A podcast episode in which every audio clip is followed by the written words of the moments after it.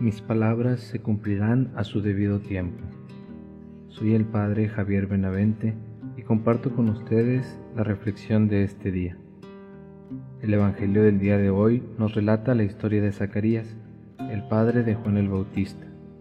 Él, junto con su esposa Isabel, era un hombre que vivía irreprochablemente y cumpliendo los mandamientos del Señor.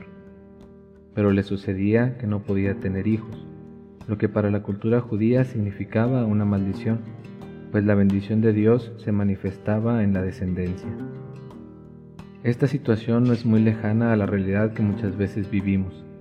En este mundo pareciera que a los que intentan vivir irreprochablemente y bajo los mandamientos del Señor les va mal, y en cambio a los que no les importa mucho les va bien.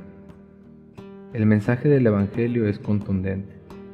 En el momento adecuado, Dios bendice a Zacarías y mediante su mensajero, el ángel del Señor, le anuncia que tendrá un hijo.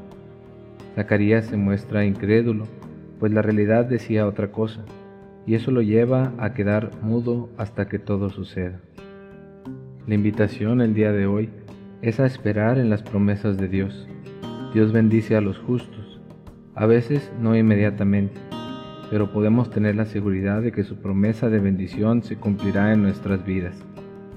No nos desesperemos, no queramos que sea nuestro tiempo, nos corresponde seguir tratando de vivir irreprochablemente con la esperanza puesta en Dios. Confiemos hoy en su palabra que nos dice, mis palabras se cumplirán a su debido tiempo. La acción a realizar que les proponemos el día de hoy es orar por nuestro Papa Francisco para que el Señor lo llene de su gracia y siga conduciendo a la iglesia como buen pastor. Que Dios los bendiga.